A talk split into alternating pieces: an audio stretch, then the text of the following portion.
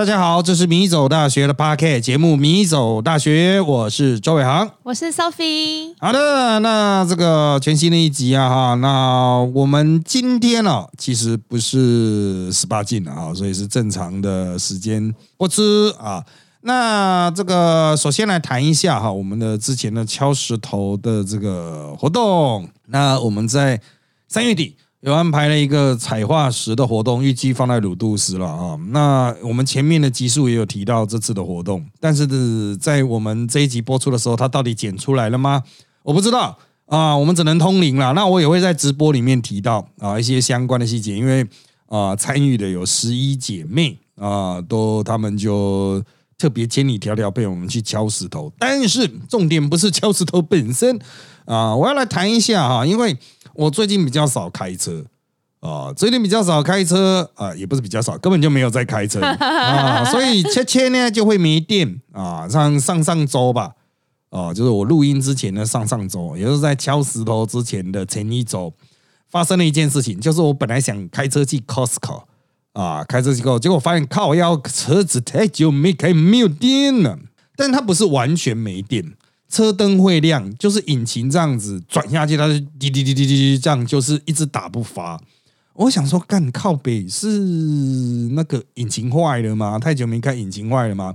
我就打给车厂啊，就平常会去的原厂这样子啊，我就问那个业务说：“哎，啊靠腰，你听这个声音啊，因为我不是视讯啊，传统电话。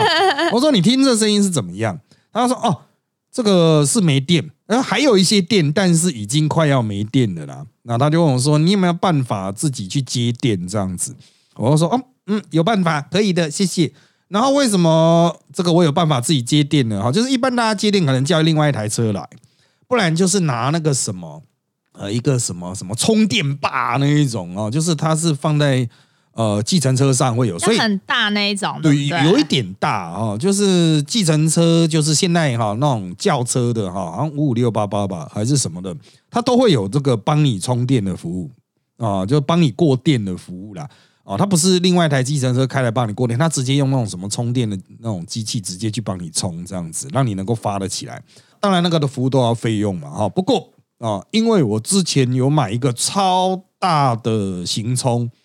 哦，实际上它就是一个超大的电池啊，就是露营可以用的。那我们之所以买，是因为我们出外拍摄，呃，一次出去可能十几个人哦。那在十几个人的状况下，就每个人都带一颗行充，靠，那干脆就拿一整颗大的。你要的话，你就直接接线来我们这颗大的充哦。所以像我们前年的走播哈，走播一下就已经变成前年的活动了哈，就是去龙潭的那个大走播。呃，那个时候我们就有两个专门提那个东西的哦，一个就是周周哦，另外一个就是零幺啦，都是我们的老伙伴了啊。那他们就是要去拿了里里扣扣东西嘛。那后来我们就想说，算了啊，你有这一台就只需要一个人去扛这些东西就好。好，那个时候买这一台的时候，我就记得它有一个功能，就是可以去发车，也可以帮车子充电，但太强了。但是我自己从来没有过哦，这个就是这个只知说明书上有，但是从来也没有过，所以我还赶快看了 YouTube 教学如何使用 哈，看一下，然后我又去翻它说明书，那说明书写的很简单，他说啊，请拿出这台机器，然后接上专门为车子充电的接头，接上去之后呢，啊，先接红的这一头，再接黑的这一头。然后把车子发动，然后拆的时候呢，先拆黑的这一头，再拆红的这一头即可。干，那讲的真的就像把大象放进冰箱一样。我想说，干他妈会不会出事啊？我还特别戴戴手套，我不知道他，因为我略懂水电啊，但是我不懂车子 啊，所以冒烟爆炸，我不知道他的那个电瞬间电流有多强啊，安培数可能很高啊啊，因为他把车子发动，整个发起来嘛。啊，所以我还特别去戴那个布手套，就一般做工的手套。然后我就先打开那个车子上面的电池的红色的那一级，它有个盖子把它盖住，然后把这边夹上去。哦，其实我再补充说一点，它其实就是一个超大的行充了。啊它平常超大型，可它上面就是有很多各式各样接头，它可以充 USB，也可以充交流电哦，就是我们一般的这个双插头、三插头的双双，就是双孔、三孔这一种，它有一个，它有还有一个这个特殊的接头是用来接这个车用充电的啊，它有个专门的车用充电头，你把那个车用头装上去，那车用头自己会亮呢。它上面有灯，哇！它终于，它这个功能终于让能让你用到，而且是插上去之后，因为它还会有声音什么，我想说，看这这是 O 不 OK 啊？会不会电超爆强？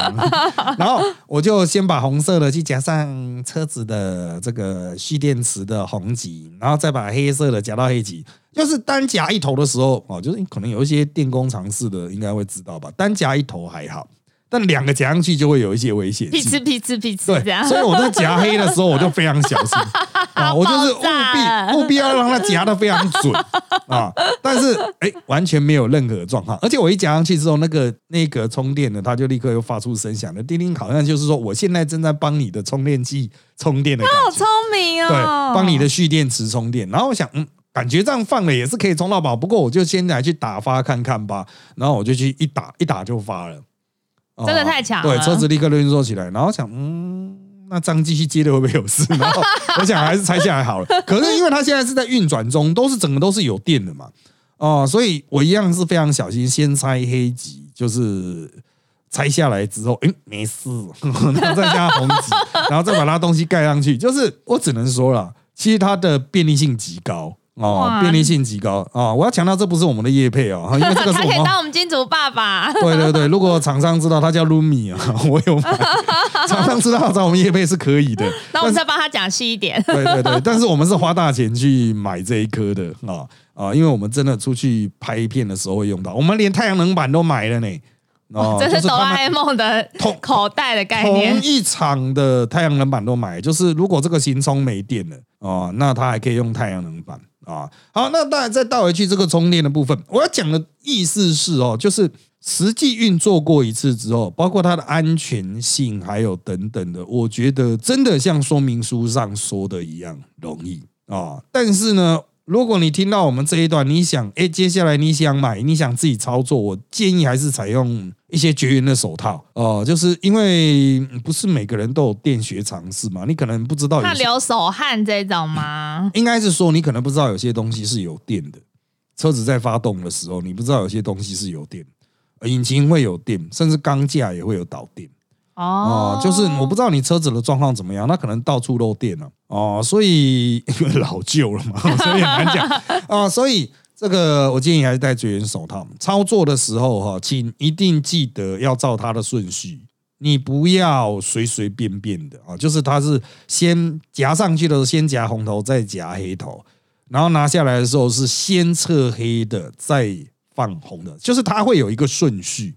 哦，这个顺序是有电学的原理。那我们现在就在这边也不跟各位解释了，反正你就照做就对。你不要问说，哎哎，那我可不可以反过来？反过来可能就会崩。而且两边一起呢？有人说两边一起哈。对，有些人 对有些人就是会会想说，哎，那我两边一起，你这样绑那个外面有呃，我我建议就是，人家就是照着简单的说明来做，就会简单的完成。啊，你采用其他的模式来做，你觉得应该可以吧？哈，他就报给你看。啊，那当然了，哈，每个人的车子的状况不一样啊，我只能说就是这个小心为要，所以请戴绝缘手套。但是它本身操作起来，呃，它的这个东西上面本身绝缘做的很好。老师，那它充电，它自己本身充电要很久吗？哎，它上面写好像是半小时吧？我看我不知道在 YouTube 看到还是在它行充，只要充半小时就饱了。应该是哇，就是充到车子可以发得动这样子哇，因为车子的蓄电池还更大更猛吧？我记得哦，所以就是其实大多数人只要充到能够发起来就好，因为车子在运转的时候它就会自己充电嘛。哦，所以不是说一定要充到饱，因为我看到网络上有些人说，哦，他动不动就会去帮自己的车子的蓄电池充电啊。我想说，干他充电狂是不是啊？那当手机在充，车子只要发得起来就好了，因为车子发得起来，它都自动会充电。哦，这个如果不会这样充的话，车子早就坏掉了。所以，呃，我个人认为哈，就是应该就是把它能够发起来就好了。哦，就是能够发起来，也不需要在真的在那边一直夹着啊。那我这样发一次，因为它瞬间会用掉非常多的电嘛，它需要瞬间把那安培数充起来。嗯，我记得我原来应该九十八趴啊，那颗电池的电是九十八趴九十七趴，然后充了之后呢，就九十七九六哦，所以大概只用掉一趴的电，消耗也算蛮少的。对，因为它真的很猛，它就是啊一颗猛哥这样子，提一颗出去就是，我是觉得，因为它都可以提供交流电的，应该很猛吧？啊，详细它的那个电容量多少，你自己上网去看啊，它叫什么小电宝还是什么的。啊，如果希望听得更清楚的话，就看厂商要不要找我们叶配，我们就会把它性能讲得非常的清楚。但是这一颗真的，如果你会有经常外出的话，哈，真的蛮棒。它本身还附灯诶，像我那个亲戚有一次来找我们来台北玩，那他们的车子是所有露营装备都有，可是因为他们到一个比较暗的地方去打牌，离车子很远，那车子的电就接不过来嘛。那我就直接拿这一颗，它上面有附 LED，就这一颗电池，它上面有附两个灯，一个是比较近的 LED，一个是比较远程的 LED，这样子真的很方便。就它也可以当探照灯、手电筒，那提在手上的探照灯这样子。哦，这个真的是露营蛮好用的呀。哦，但是我们买那颗以来哈，除了帮我的亲戚打牌的时候照，还有就是这一次充电以外哈。目前还没有。之后再来看看他有没有什么隐藏技能。呃，对啊，应该是有啦。可是应该就像你知道，所有的阿伯都不喜欢看说明书啊，而且现在说明书都写很少啊，都是要你上网去看啊，靠腰。啊，这个就很累，我就不想上网看，等到这个要用的时候再去上网看一看啊。我觉得，嗯，这个你真的如果是经常外出人，可以带这一个；如果是大团体啦，你如果只是去骑脚踏车带这一颗，还蛮蠢的。哦，就就是它蛮重的，因为它毕竟是电池。但是如果你是出外露营、出外。呃，拍摄也可以，拍摄像我们这种出外拍摄，当然他们真正的那种剧组会有更短 K 的啊，那个更都发电机啊，那个就更麻烦。啊。但是像我们这种你要去爬山的一组人十个人去带，我觉得是很很棒的东西啊。这个在这边算是推荐给大家了啊。再次强调没有叶配了啊，这个我们实际使用就是，但它的价格段不低。哦，那可能考量到一些安全性，我也不建议大家买太便宜的同级产品。哦，就有些同级产品的安全性可能比较低一点啊。这个贵一点呢，我有查看，基本上也没什么安全性的出状况的报告。而且我们有买太阳能板哦，就算它不能用，我们还有一个六十瓦的太阳能板，我可以把它打开。对，就是放在车上，像个公式包一样。哦，你要这个露营的时候直接把它打开什么？那充手机什么都绝对都是。那他也可以找我们叶配啊。哦，没有同一家的，太阳能板同一家的。哇，他们真的很厉害。啊，他就是专门出这种 Lily Coco 电器的一家小厂商吧。啊，但是我觉得这个产品是，我也是忘了我是在哪里看到，可能是有人先叶配吧。哪一个网红先叶配，我会看到，哎，好像不错哦。哦，我就去买来用，因为我是觉得我们出去。哦，拍片真的有时候一口气出去四五台机器啊，真的是嗯啊，真的麻烦。那又说，哎，四五台机器为什么没有看到你们剪出来的片？嘿嘿，这就和我们的怠惰有关了啊。我们近近期我们应该会认真的剪了啊，先把业障都清一清，再来处理这个新的敲石头的部分啊。好的，接下来是我们本周的议题啊。那我们本周议题，我们来看医疗纠纷啊。这有一个蛮有趣的医疗纠纷啊，有趣吗？当事人可能觉得不太有趣了哈。这其实是一个关他屁事的医疗纠纷呢啊。那他啊是案主，案主是一位陈姓男子。然后呢，这位陈男不是他看病出事，是他的朋友跟牙医诊所有纠纷。啊，他这个朋友在长期在这个牙医诊所接受诊疗，那我们就说有人 A 好了啦。好，这个 A 某呢不满这个长期看了之后牙齿还是烂掉了啊，然后就把这个事情告诉陈楠，陈楠呢就帮他出头啊，代替有人去跟诊所进行调解，不料调解破局，所以陈楠就在二零二一年的七月到二零二二的五月，就是。以庸医、烂医生等于公然侮辱牙医师，他是怎么侮辱呢？他就站在诊所门口举牌那样，长那柯世海那种，什么庸医大赚黑心钱啊，害人牙齿痛十年呐，哈，挂在胸口了哈。然后还会在那边大喊说什么“欢迎光临烂医生”这样子哈，那当然就对诊所的营业造成困扰啦。那当然被告上法庭之后啊，诊所当然去告他了。这个陈南到案后要注意啊，有人根本就他妈的哈，这不在。了。对，这个陈楠在法庭上说，他的朋友 A 接受了十年的治疗治不好，没办法吃饭了啊，啊精神肉体很痛苦，所以才选择这条这条路抗议了啊。那法官经勘验现场这个监视器，发现嗯，确实有举牌，确实有大吼大叫。那法官认为呢？呃，这个他说庸医烂医生哈，以一般来说哈，这个他有法官要判决，一定是参照一般标准嘛。哦，那他认为这样子的话，显然不公道哦，已经使牙医受到极端的难堪与窘迫，属于公然侮辱。那既然是公然侮辱的话，那他前后有六个被采记的犯行，总共应该执行拘役五十日。得一颗罚金，那当然这个案子哦，你会说判的也很轻啊，可是它造成人家的营业损失可能更多，但那个是民事的部分，另外告这刑事了哦，刑事的部分哈。好，那我必须要说哈，像这种医疗纠纷哈，嗯，历来所在都有，但是这个案子相对比较夸张的是，干到底关他屁事啊？妈的，你是有人 A 在那边侮辱牙医，那就算了哈。关你屁事啊！他可能说：“哇，这十年来都是我帮了友人 A 出钱，我不满。”不一定啊，搞不好是他在为友人 A 吃饭，是不是？真的 要帮他买很软的东西啊？不是啦，我觉得这可能就是这个家伙，可能就是要去帮忙带桥的，你知道？搞不好也不是真的朋友。对啊，哦，就是要去帮忙带桥，那搞不定啊，他就在那边卢小小啊，意思就是说，好啊，我就用这种方法抗争，造成你困扰，逼你医师退让啊。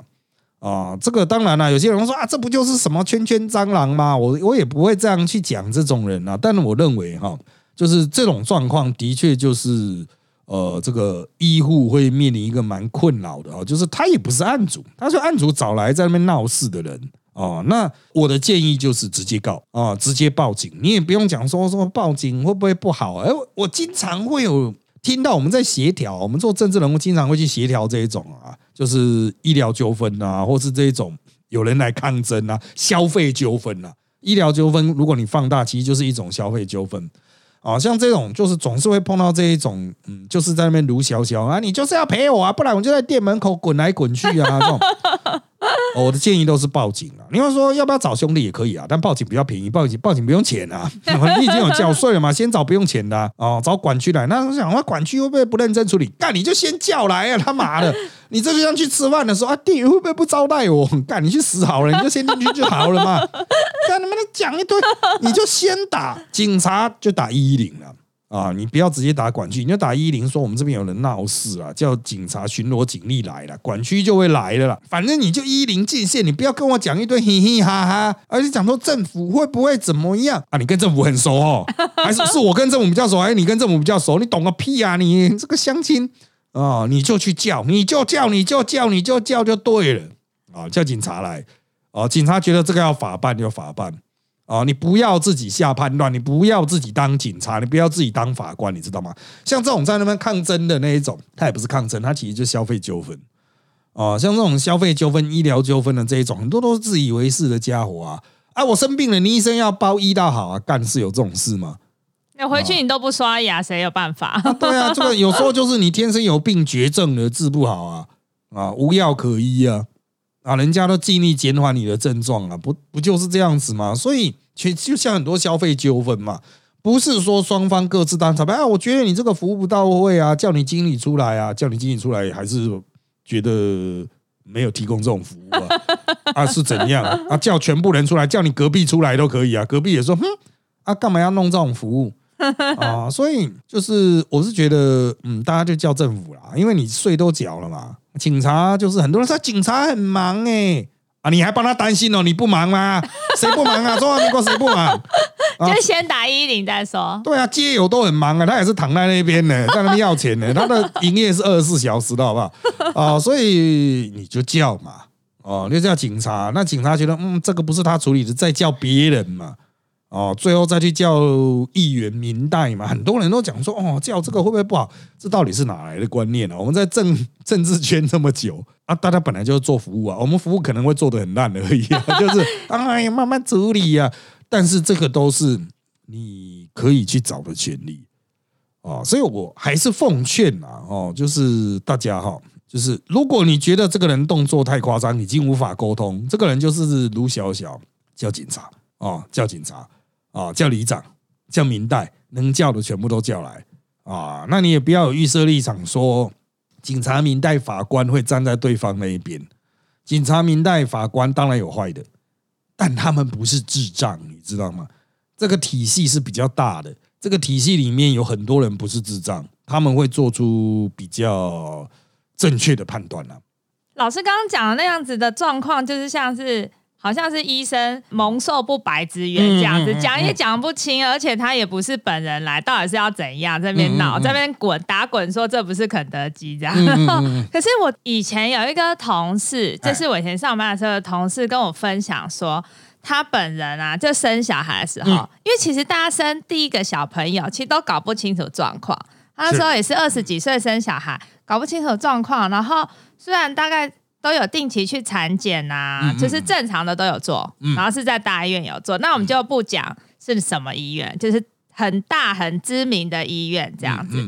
在台北市，然后他就说他要生的时候，因为他医生那个医院是推荐要自然产，现在好像很多医院都推荐自然产，生不出来再剖腹这样子，然后。他就有遵照医生的说法，嗯。然后没有想说一定要指定时间生小孩看时辰什么，就没那么老派。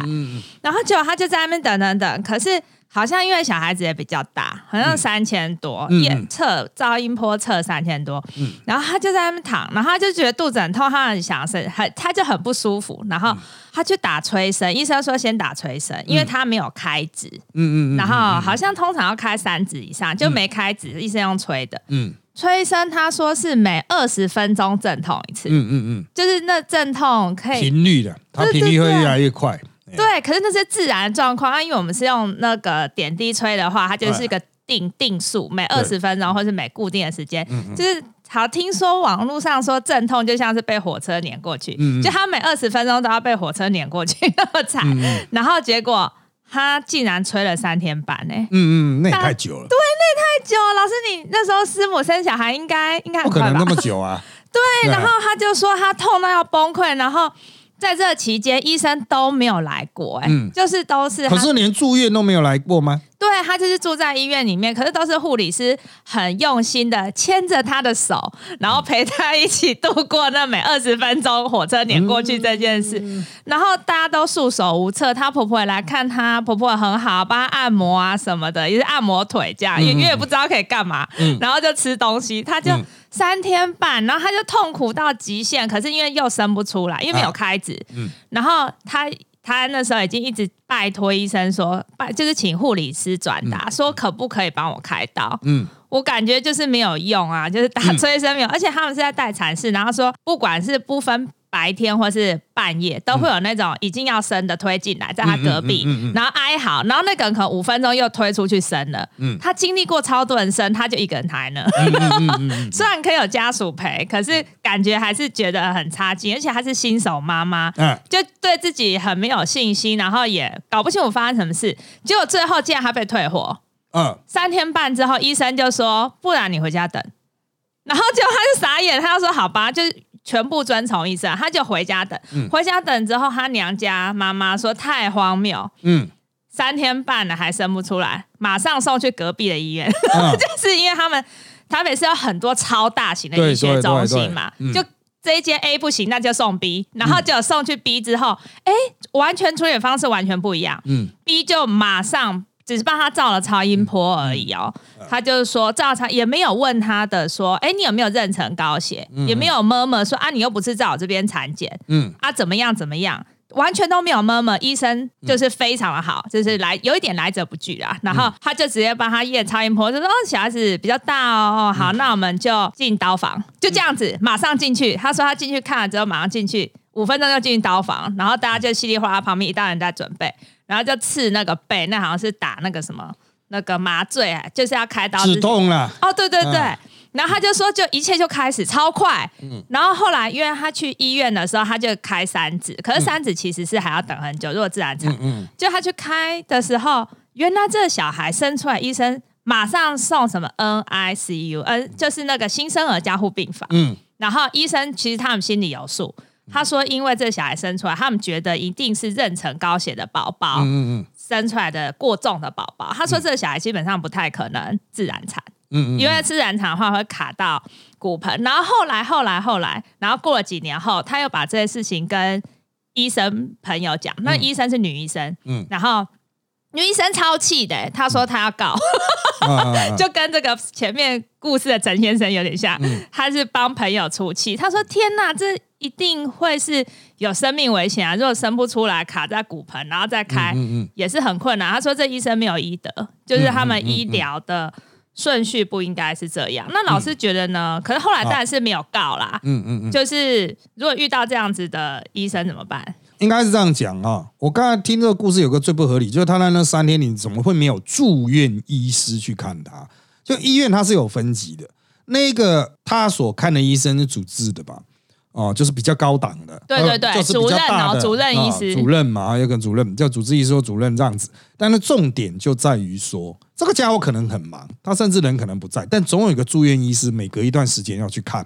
就是那个打工仔啦、社畜啦啊，这样翻译就是医师也有社畜，就是应该会有一个社畜去看他，然后他会去写说这个人病人的状况是怎么样。好像有，好像有，可是这样子，可是他们都说那还是要听主治医生的。他对说继续打催生，啊，所以所以就还是有住院医师去看嘛，就是有那个虽小打工仔，他还是二十四小时，他固定都会在。那当然，像这种的状况，就是在于第一个，你家属你可能没有相关知识啊，哦，那我的建议是哈，嗯，因为你很多人就是说啊，这个医院很有名，这个医师很有名，所以我就要去这个大的医院看。那我觉得这也是一种迷失，不只是妇产科或是什么啦，哦，就是这也是一种，因为越有名的医生越忙，对啊，根本没空，他根本不差你这个生意，所以你现在不用讲说告他，你出来讲这件事情，指名道姓讲，对他来说没差，反正还是会有一堆人跑来找我。真的，哦，他就是店人店生意很好的一家店嘛。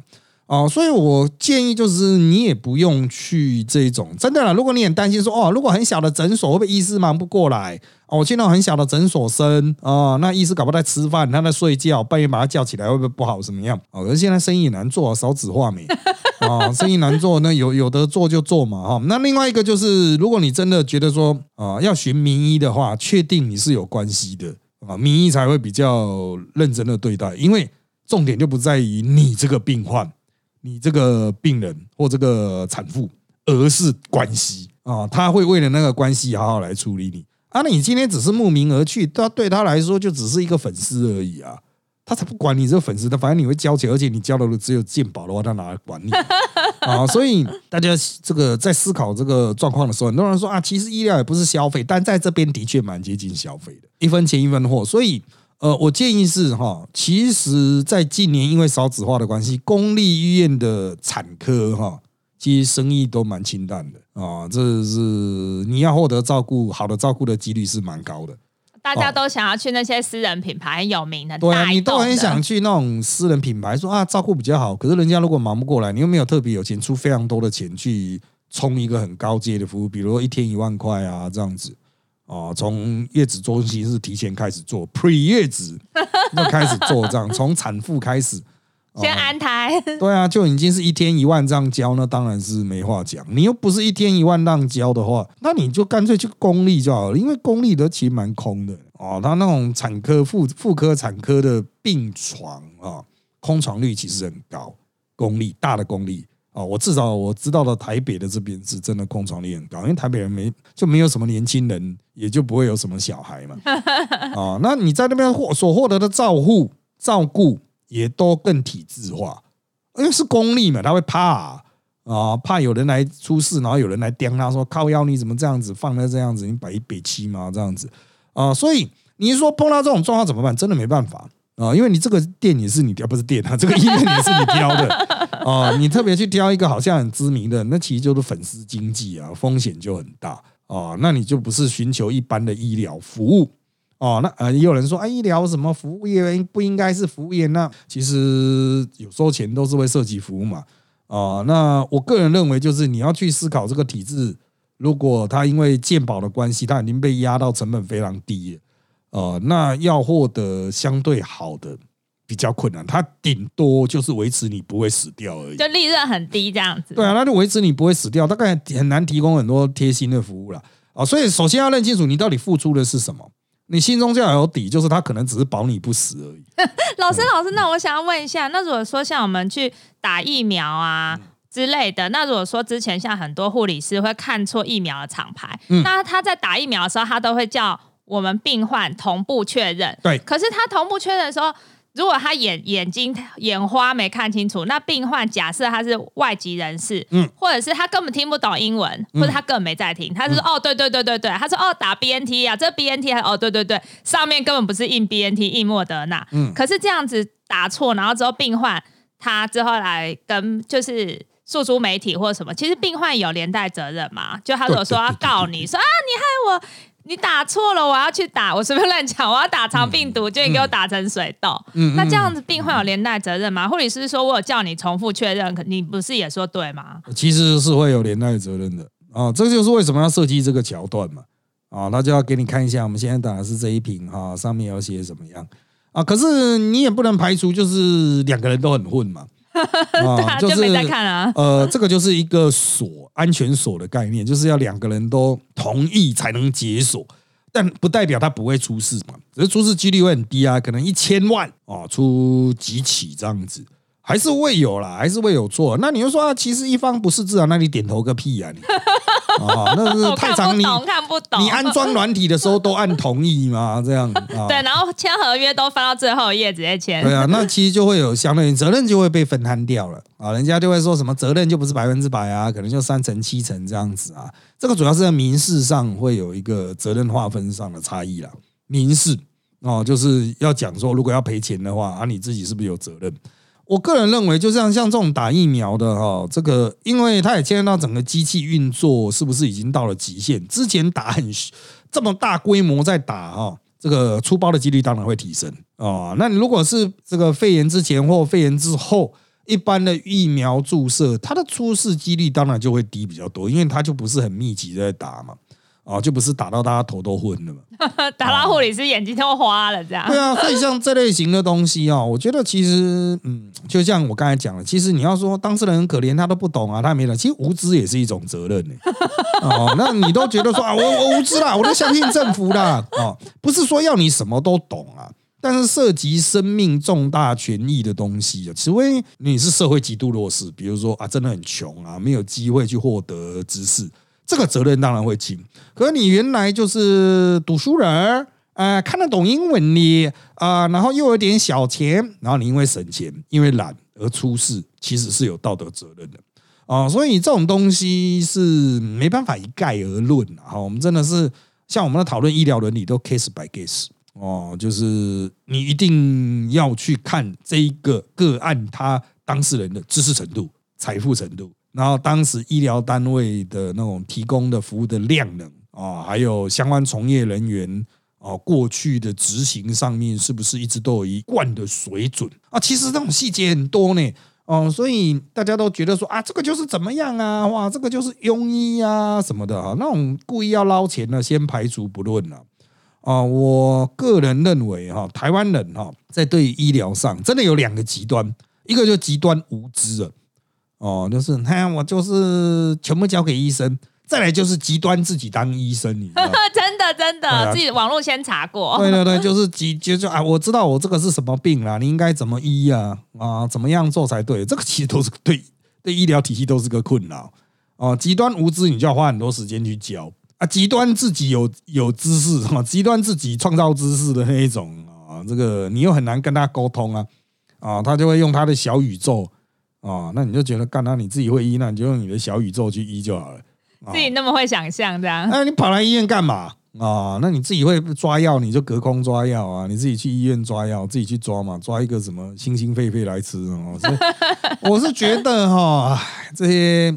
医疗现场也是会碰到很多问题，但是不代表医疗体系本身就没有问题了。很多医护会觉得说啊，你跑来告我啊，医生没人权呐，哇，那个以后大家都不用开医院了，怎么样怎么样？有些医院的确，我们认为它是虽小啊，碰到笑哎啊，这个台湾也是蛮多疯子真的真的，很多人去，然后我朋友说他带长辈去看医生，然后带阿妈还是婶婶之类，他就跟他乱讲，他那是高知识分子，以前是大学教授，哎，嗯嗯就是他明明只是去复诊，感冒去复诊，可是医生问他说：“哎、你这现在还有什么不舒服吗？有没有其他症状？”他开始跟他胡扯，说什么哦胸胸闷啊，我觉得我头皮很胀，开始乱讲哎、然后 讲到他受不了，他后来把他婶婶拖出去。啊，是这个就是疑病症那一种绿病症，就是啊我这里有病啊，那里有病，全身都痛啊，这个人不可是他忘了他去看的是耳鼻喉科。对的人人吃饭有时候吃的多也会全身痛，吃的少也会全身痛啊，他妈的啊，就是像这种绿病症啊、疑病症这种，就觉得自己全身有病的啊，它也是一种病啊，或者是精神上的疾病啊。啊，那人老本来就是会全身都不对劲了、不然为什么叫老？人老还跟二十岁一样啊？你还飞升灌篮呢、哪有可能 啊？所以这种家伙哈、它是另外一个问题，就浪费医疗资源。哦，就是医疗会花太多的资源在他的拿药啊，因为他这边痛那边痛，然后他开止痛啊，啊、然后就这边看那边看啊，就是医生这样看他的点数就要算下去啊，啊、那我就觉得像这一种政府当然也是有一些应对策略，现在已经比二十年前要好啊，现在已经比二十年前要好，但不代表。我们可以觉得说啊，好像这样子问题已经解决，实际上他们还是会造成医疗院所的压力，特别是在肺炎时期，这些人因为就是绿病症嘛，很怕自己得到肺炎，所以就不去医院了。可是，可是现在肺炎结束了、这些家伙又会开始出现啊，把医院当市场逛这样子啊，每一科都去挂，那 他就坐在那边聊天呢、哦，他都觉得说他就是要去那边坐着哦，才会有事干啊。这其实就是，嗯，就是台湾其他相关量能不足嘛，让老人可以去的地方没那么多啊、所以我是一直主张，就是你要去盖一些老人中心啊，不只是年轻人的中心，老人中心你也不要把它想象的，就是说哦，一定都是那种什么社区活动中心、公园啊，老人也不见得会喜欢那种地方嘛。啊，所以我一直都讲那种快倒掉的大学，你就把它全部改成老人中心嘛，老人刷个悠游卡就可以去那边啊，这一间你可以唱卡拉 OK 对，去啊，懂之懂之一下。那一间可以跟大学旧大学的教室都有那个投影幕嘛，就给他哎这边刷下来可以在那边看电影啊，听起来好棒，对啊，就成立这种中心，把老老人疏散嘛，啊，不要让他们一直到医院靠北，那也是一个问题啊，啊，就是啊，要么就全部挤去政治人物那一边，要么就全部挤到医院啊，这不对啊，啊，这个去该去的地方，好不好？啊，去该去的地方。那当然了。呃，这个还是会有很多人期许说，这个哎，能不能找到一个方法来彻底解决所谓的医疗纠纷？我认为这是不可能，因为涉及生死大事。这个议题会被放大，因为就是会挂掉没哦，它跟其他的地方不太一样啊。你在打桌游的地方不太可能打打突然挂掉吧？啊，而且是感受度的问题，对对不对？对啊，就是医院就是涉及生死大事，然后牵涉到痛觉哦，那就是人的反应会比较强烈。啊，这也就凸显了为什么医生的收入会比较高一点呢、给他精神补偿，就是因为他从事的的确是大家比较关怀的活动嘛，所以收入会比较高一点啊。那当然你会说护士很低啊，护理师很低啊，没错，这就是问题了，请跟你们的医院的院长扭打好啊 啊！你要说啊，医护护理师收入怎么样？你把院长拖出来了，这样打，供他的头啊，把他打到手断脚断啊！你也可以去举牌。对啊，你把他打一顿啊，院长。可是他德高望重，你把他打一顿，他就会钱掉下来，跟那个 RPG 的哥布林一样，好不好？院长打一打就打了掉金币，对啊，会掉宝的，好不好？好了，因为时间关系啦，我们这集的内容就到这边喽。请追踪我们米走大学的脸书粉丝团与 YouTube 频道，掌握我们的最新状况。也请在各大 Podcast 平台给我们五星好评，谢谢大家收听。那我们就在这边跟大家说拜拜。拜拜。